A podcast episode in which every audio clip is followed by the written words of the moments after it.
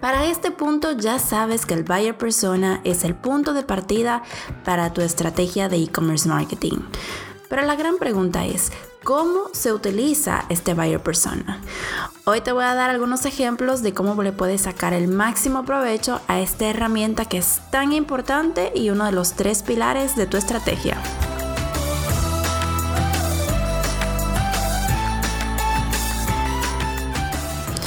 Me has oído mencionar esto varias veces, de que el buyer persona es uno de los tres pilares de tu estrategia, de que es el punto de partida.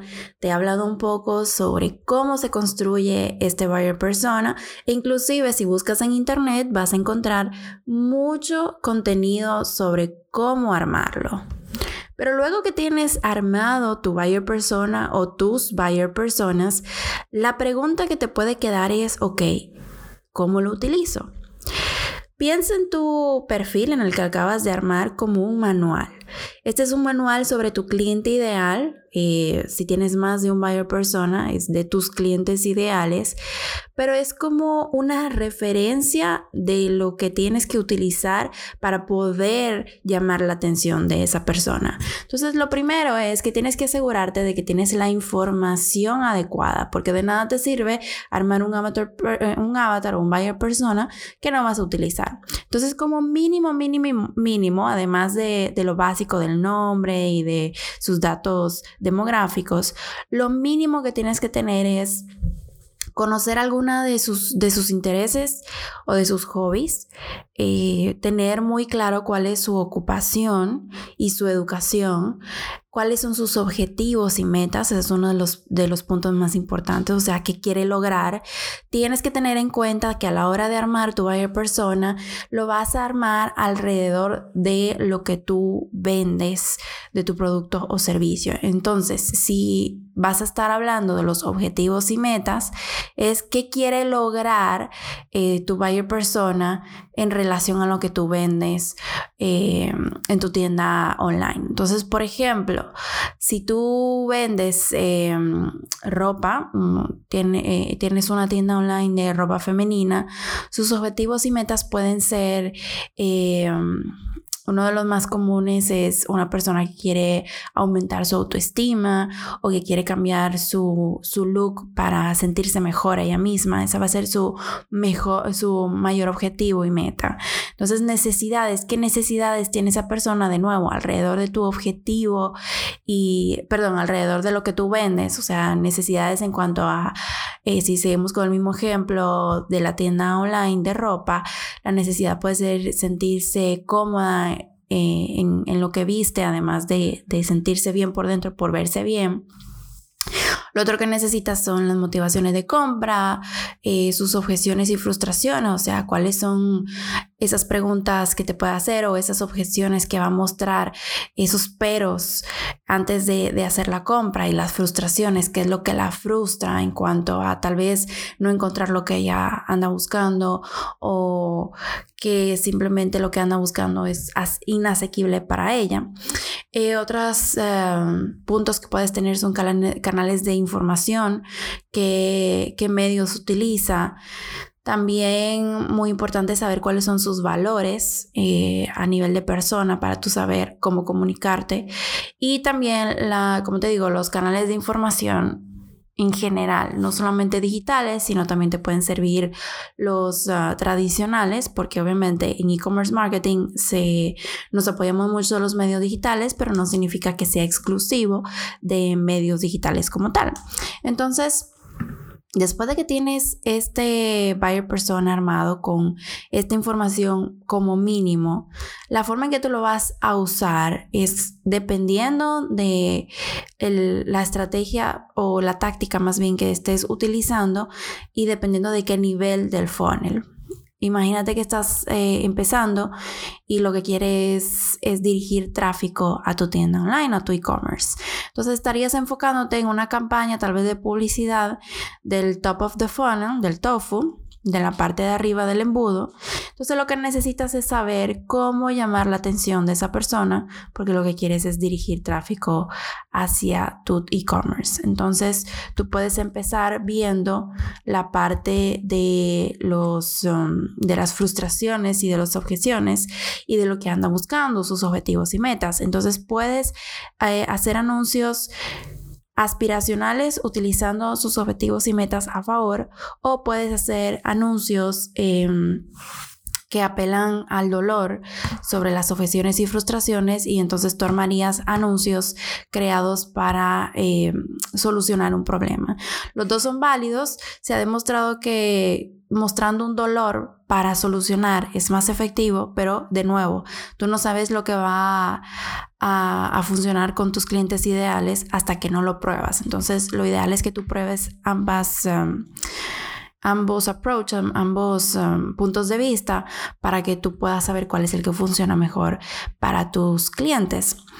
Entonces, esa es una forma que tú lo puedes utilizar. Entonces, cuando tú conoces los objetivos y frustraciones, tú puedes armar un copy más atractivo, un copy más atinado. Cuando sabes sus objeciones y sus objetivos y además de eso sabes sus datos demográficos en cuanto a, al género, la edad, eh, el hecho de si son solteros o son casados, ya tú sabes cuál es la psicología y el vocabulario que deberías estar utilizando, porque no es lo mismo hablar con un adolescente o hablar con un adulto joven a hablar con un adulto maduro. Entonces ahí donde entran los datos demográficos para que tú sepas utilizar una comunicación correcta.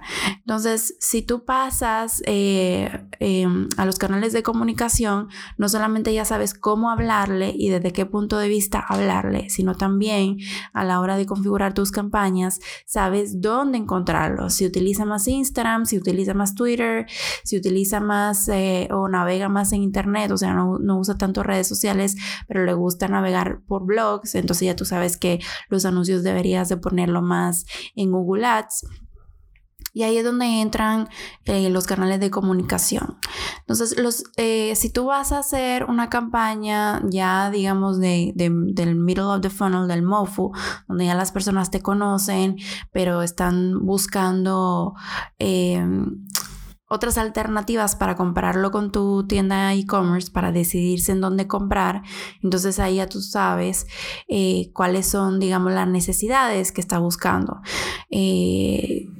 En cuanto a, sí mismo. Recuérdate que eh, la idea del avatar es nosotros poder concentrarnos en las necesidades y en nuestro cliente ideal más que en nuestros productos. Cuando te hablo de eso, me refiero a que no vas a hablar de los beneficios de, tus, de tu producto o servicio, sino vas a hablar de las soluciones que le va a dar a tu cliente ideal. Y por eso es tan necesario conocer cuáles son sus aspiraciones y sus necesidades.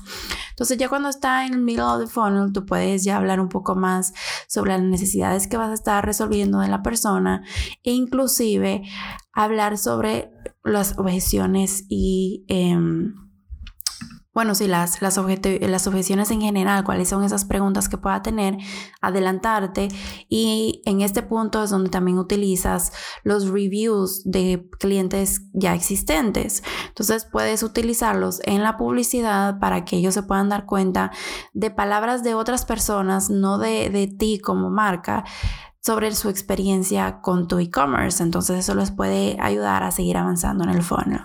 Y así sucesivamente vas a ir usando las diferentes informaciones de tu perfil para poder armar la comunicación correcta en la etapa adecuada del Customer Journey de tu cliente. Entonces tienes que concentrarte en utilizar, eh, o mejor dicho, de armar tu buyer persona con la información correcta. Y eso te lo mencioné en el episodio donde hablamos sobre el punto de partida de tu estrategia de e-commerce marketing, que yo creo que es el episodio 2 de este podcast, que tienes que tener muy en cuenta de armar este buyer persona con la información adecuada, con la información atinada, no solamente sobre el cliente ideal, sino también tomar en cuenta que lo vas a hacer alrededor de tu producto o servicio. Porque si no tienes un buyer persona funcional, entonces lo vas a armar y no lo vas a utilizar. Piensa en el buyer persona como un manual, que cuando tú vayas a involucrar diseñadores y tú le digas, mira, este es el buyer persona, el diseñador va a poder ver los datos demográficos, qué edad tiene para saber qué colores utilizar y qué gráficos utilizar, porque si son más jóvenes pueden... Eh, pueden reaccionar mejor a publicidad y a comunicación visual que sea más de vectores, que sea más tipo, eh, digamos, caricatura, por decirlo así. Pero si son personas maduras, reaccionarían mejor a fotos de personas reales. Entonces, eh, incluso el diseñador se puede beneficiar del buyer persona. Cuando tú tengas una persona especializada en hacer el copy de tu, de tu comunicación, el buyer persona va a ser su Biblia. Cuando tú tengas un integrante nuevo de tu equipo de marketing, el buyer persona también va a ser su Biblia porque necesita estar muy empapado de a quién nos estamos comunicando. Entonces, el buyer persona es el punto de partida para todo el mundo. Así que antes de tú preocuparte sobre cómo utilizarlo, asegúrate de armar un buen buyer persona con datos e información que realmente vas a utilizar. Y lo otro que tienes que tomar en cuenta es de que este buyer persona no está escrito en piedra. Mientras más vayas ejecutando, eh, experimentando con tus campañas y con tu estrategia en general, te vas a dar cuenta que estás conociendo mejor a tu, a tu cliente ideal o a tus clientes ideales y no eso, sino que sus comportamientos, sus necesidades, sus objetivos, sus frustraciones van a ir cambiando dependiendo también de lo que estén viviendo o de lo que estemos viviendo todos, como por ejemplo ahora en la pandemia el buyer persona de todos sí o sí cambió porque las necesidades cambiaron, las frustraciones cambiaron y las preocupaciones también. Entonces tienes que estar muy pendiente de cuáles son los cambios en ambiente y en digamos en el mundo de tus buyer persona para modificar el perfil de cada uno de ellos para que todo tu equipo esté en sintonía sobre las tendencias, no solamente de la industria del e-commerce, de la industria de, tu negocio, sino también las tendencias de nuestros buyer persona.